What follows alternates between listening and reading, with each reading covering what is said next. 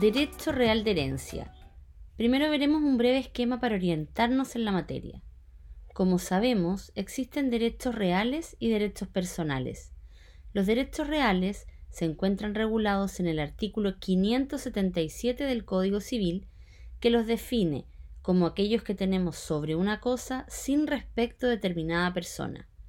Fija el mismo artículo una enumeración taxativa estableciendo que son el de dominio, el de herencia, los de usufructo, uso o habitación, los de servidumbres activas, el de prenda y el de hipoteca. Por último, el artículo señala que de los derechos reales nacen las acciones reales.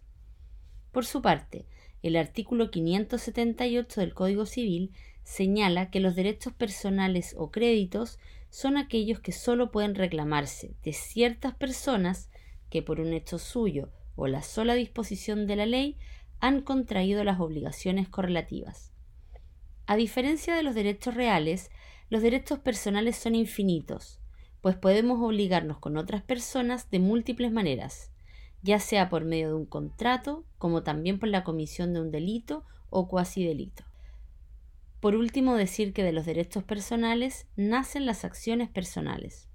Ahora bien, para adquirir estos derechos, ya sea los reales o personales, es necesario, según la teoría clásica, que concurran un título y un modo. El título es el hecho o acto jurídico que sirve de antecedente para la adquisición de un derecho. Para la adquisición del derecho real de herencia, el título será el testamento o la ley. Será testamento cuando el causante haya dejado testamento y en él haya instituido como heredero a la persona y será la ley cuando por orden legal se instituya como heredera la persona. En cuanto al modo de adquirir, los modos de adquirir son aquellos hechos o actos jurídicos que producen efectivamente la adquisición de un derecho, y los establece taxativamente el artículo 588 del Código Civil, que señala que los modos de adquirir el dominio son la ocupación, la accesión, la tradición, la sucesión por causa de muerte y la prescripción. Para la adquisición del derecho real de herencia, generalmente concurrirá el modo de adquirir el dominio de la sucesión por causa de muerte, pero también es posible que proceda la tradición o la prescripción. Por ende, para adquirir el derecho real de herencia deben concurrir los títulos de testamento o la ley y conjuntamente un modo de adquirir el dominio que puede ser el de la sucesión por causa de muerte, la tradición o la prescripción. Concepto del derecho real de herencia. Para el estudio del derecho real de herencia se suele distinguir por un lado el derecho real y por otro la herencia en sí misma. O lo que es lo mismo, se suele utilizar el término herencia desde un punto de vista objetivo y uno subjetivo. Desde el punto de vista objetivo, se mira la herencia como el conjunto de derechos y obligaciones que deja el causante a su deceso, es decir, la masa hereditaria que está constituida por todo el patrimonio del causante, derechos y deudas, activos y pasivos, un todo independiente de los bienes que lo integran. En otras palabras, una universalidad jurídica. Y desde un punto de vista subjetivo, se mira la herencia como un derecho, un derecho subjetivo, se habla entonces del derecho real de herencia. En este sentido es posible definir al derecho real de herencia como la facultad o aptitud que tiene una persona para suceder en todo o una cuota del patrimonio del causante. Características del derecho real de herencia. En primer lugar, es un derecho real. El artículo 577 señala que el derecho real es el que tenemos sobre una cosa sin respecto a determinada persona. En su inciso segundo, enumera los derechos reales, entre los cuales menciona el de herencia. Por lo tanto, el derecho real de herencia es el derecho de suceder una persona sin respecto a determinada persona. Esto implica que el derecho se tiene con la cosa y no con una persona determinada. Por consiguiente, sus titulares pueden perseguir el derecho de herencia en manos de quien quiera que se encuentre mediante la acción real que brota del derecho real. Esta acción real es la acción de petición de herencia. En segundo lugar, es un derecho real diferente del derecho real de dominio. En nuestra legislación, la herencia es un derecho real autónomo e independiente del dominio. Así lo constata el artículo 577, que como dijimos lo incluye en el listado taxativo de derechos reales en conjunto con el dominio y otros. Pero esta autonomía entre el derecho real de dominio y el derecho real de herencia ha sido fuertemente criticada por la doctrina, sobre todo la francesa, por considerarla una distinción poco útil e innecesaria. Para ellos, el heredero se hace dueño directamente sobre los bienes que componen la herencia o codueños, si hay más de un heredero, mediante el derecho real de dominio, sin que previamente adquieran la universalidad jurídica por medio del derecho real de herencia. Afirman que la única razón del derecho real de herencia es que sirve como un medio técnico para explicar cómo bienes que forman una universalidad jurídica son transmitidos como un todo a otra persona. Además reconocen que permite simplificar la situación del heredero, que mediante la acción de petición de herencia puede exigir la restitución de todos los bienes que componen la herencia. Sin embargo, la contrapostura señala que esta crítica incurre en un error al confundir el objeto de la herencia, pues no se trata de bienes u objetos determinados, sino de una universalidad jurídica, todo el patrimonio del causante o una cuota del mismo. En tercer lugar, se trata de un derecho que recae sobre una universalidad jurídica. Las universalidades pueden ser de hecho o de derecho. Las universalidades de hecho son un conjunto de bienes que se denominan genéricamente, esto es, el todo o universalidad no difiere de los bienes que lo componen. Por ejemplo, un conjunto de libros se denomina biblioteca. En cambio, las universalidades de derecho son un conjunto de bienes, derechos y obligaciones que jurídicamente son considerados como un todo totalmente diferente de su contenido en particular. Es decir, el todo o universalidad difiere de los bienes que lo componen. Por ejemplo, la herencia. Por lo tanto, el derecho real de herencia recae en una universalidad jurídica consistente en la herencia del causante, lo que es lo mismo, su patrimonio transmisible o una cuota del mismo.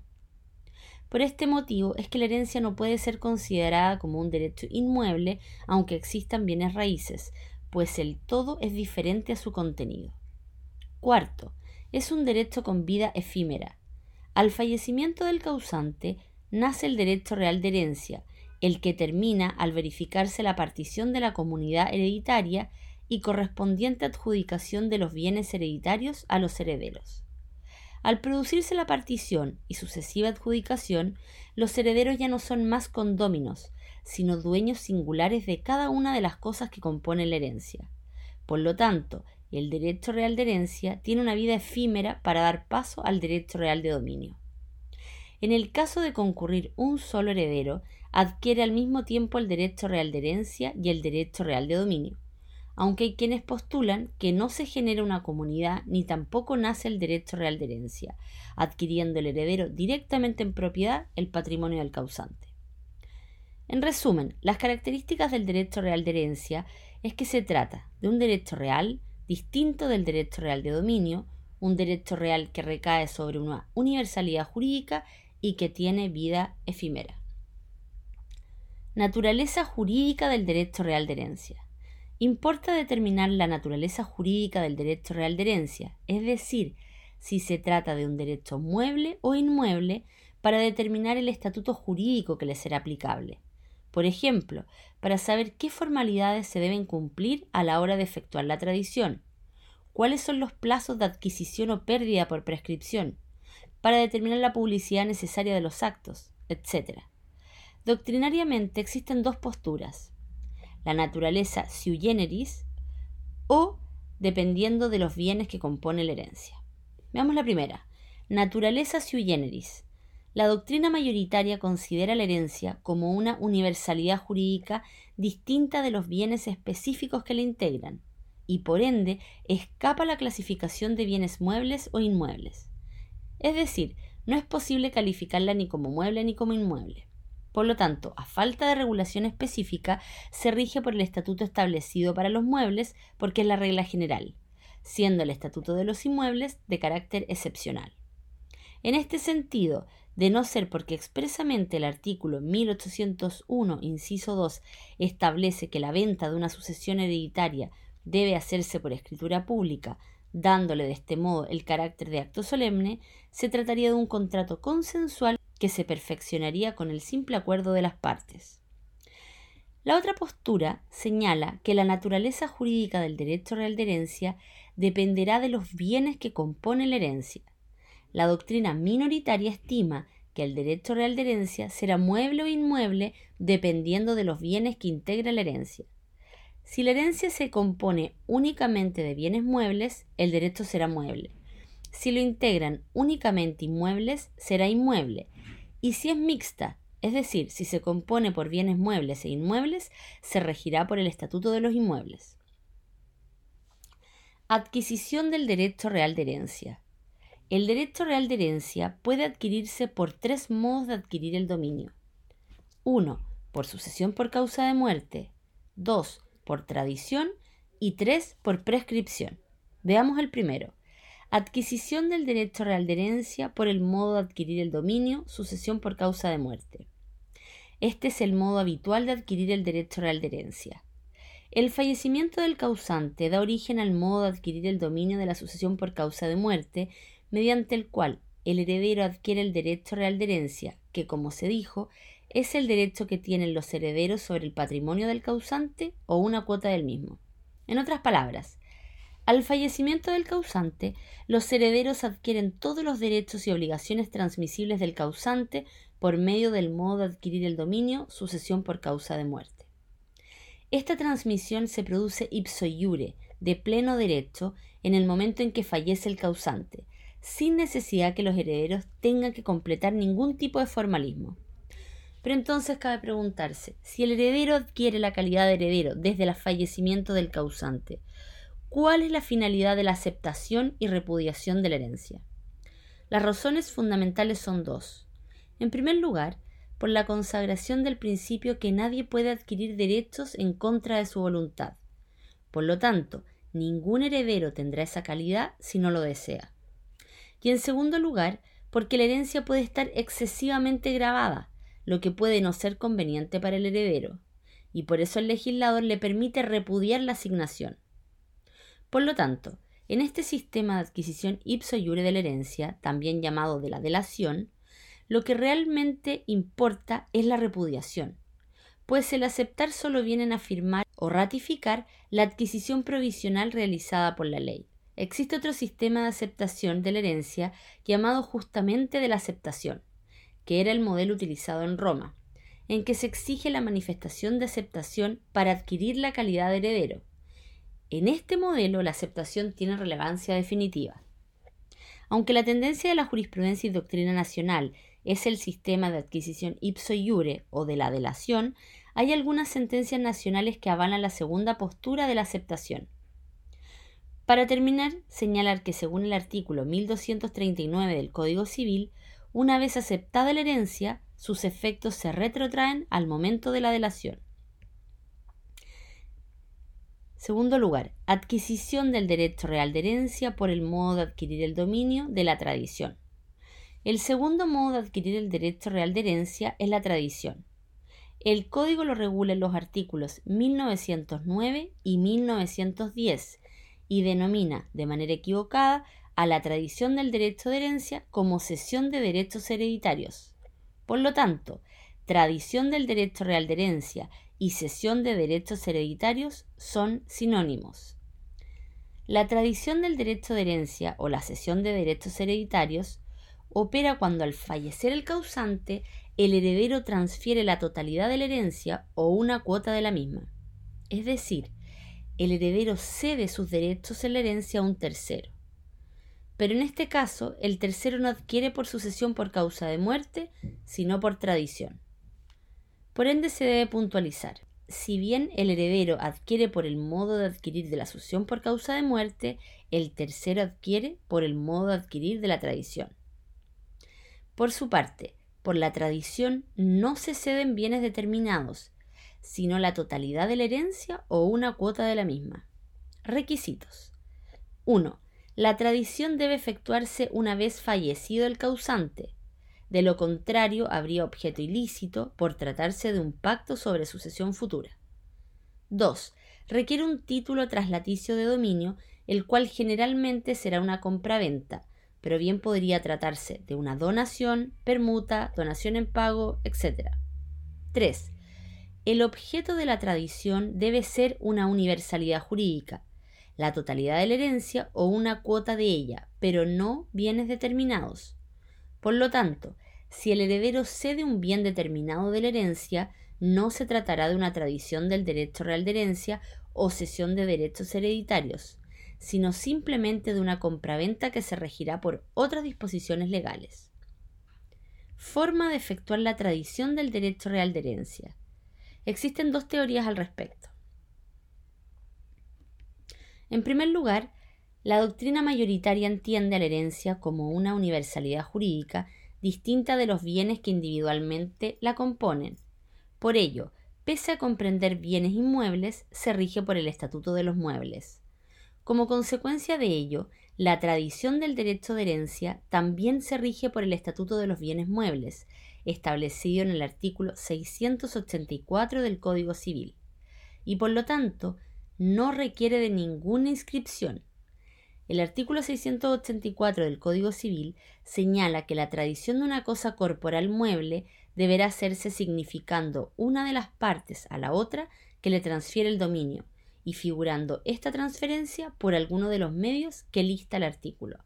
Por lo tanto, la cesión del derecho de herencia se efectúa en cualquier forma que manifieste expresa o tácitamente la intención de transferir los derechos hereditarios, ya sea mediante la entrega material de los bienes comprendidos en la herencia, mediante la celebración de un contrato que sea título traslaticio de dominio y se establezca en el mismo que se realizó la tradición de los bienes, bastando incluso la entrega simbólica como la entrega de las llaves del auto o la casa. En segundo lugar, según la doctrina minoritaria, se debe estar a la composición de la herencia para determinar el estatuto jurídico aplicable.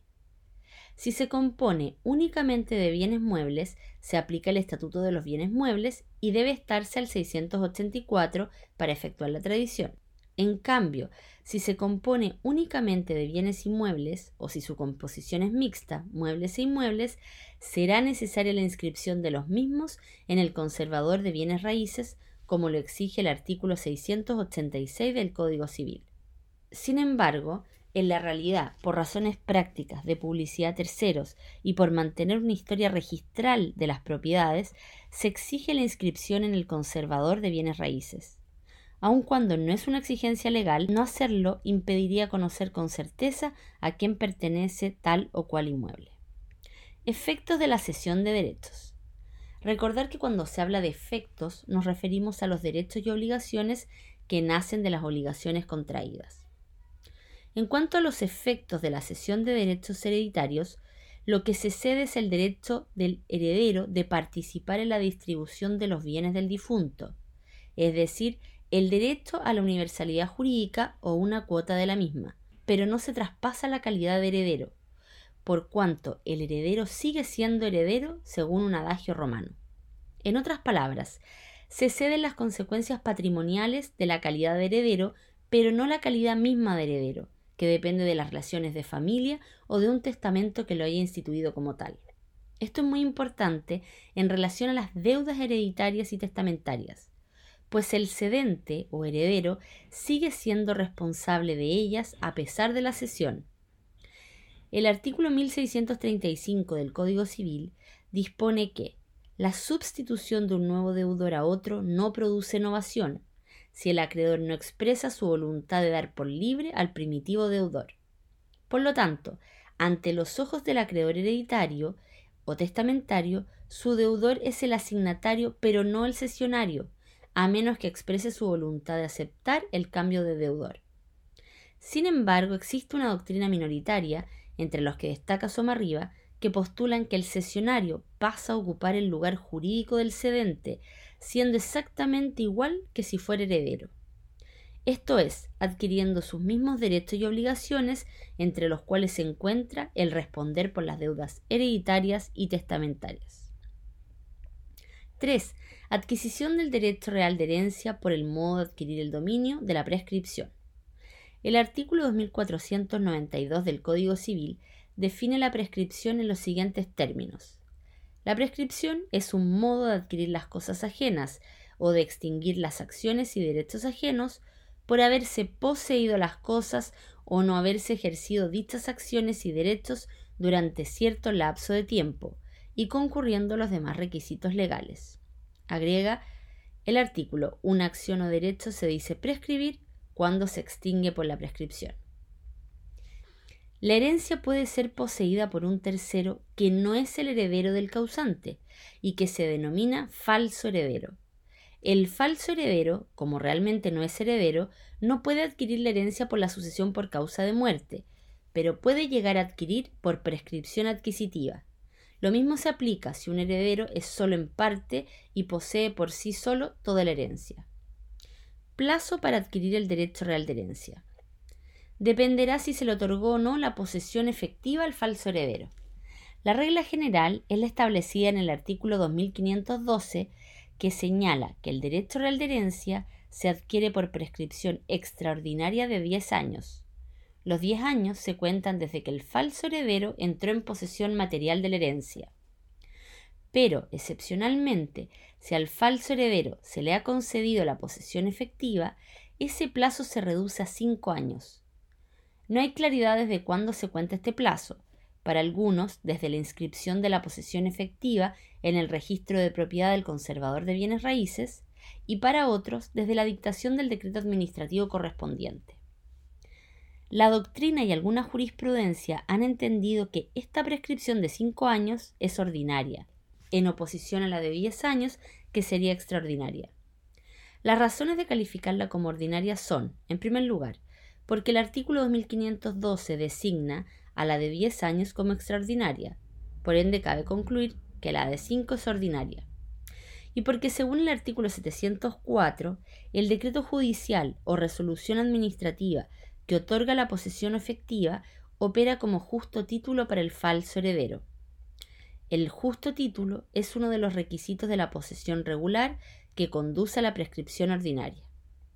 La importancia de definir como ordinaria radica en que opera la suspensión en favor de las personas enumeradas en el artículo 2509 del Código Civil, que en general son incapaces, como los menores, los dementes, los sordos o sordomudos que no pueden darse a entender claramente, y todos los que están bajo potestad paterna o bajo tutela o curaduría. Aquí termina el estudio de los modos de adquirir el dominio de la sucesión por causa de muerte. En la siguiente clase veremos la posesión de la herencia. Clases de Derecho impartidas por Despacho de Abogados Arrastoa y Palamara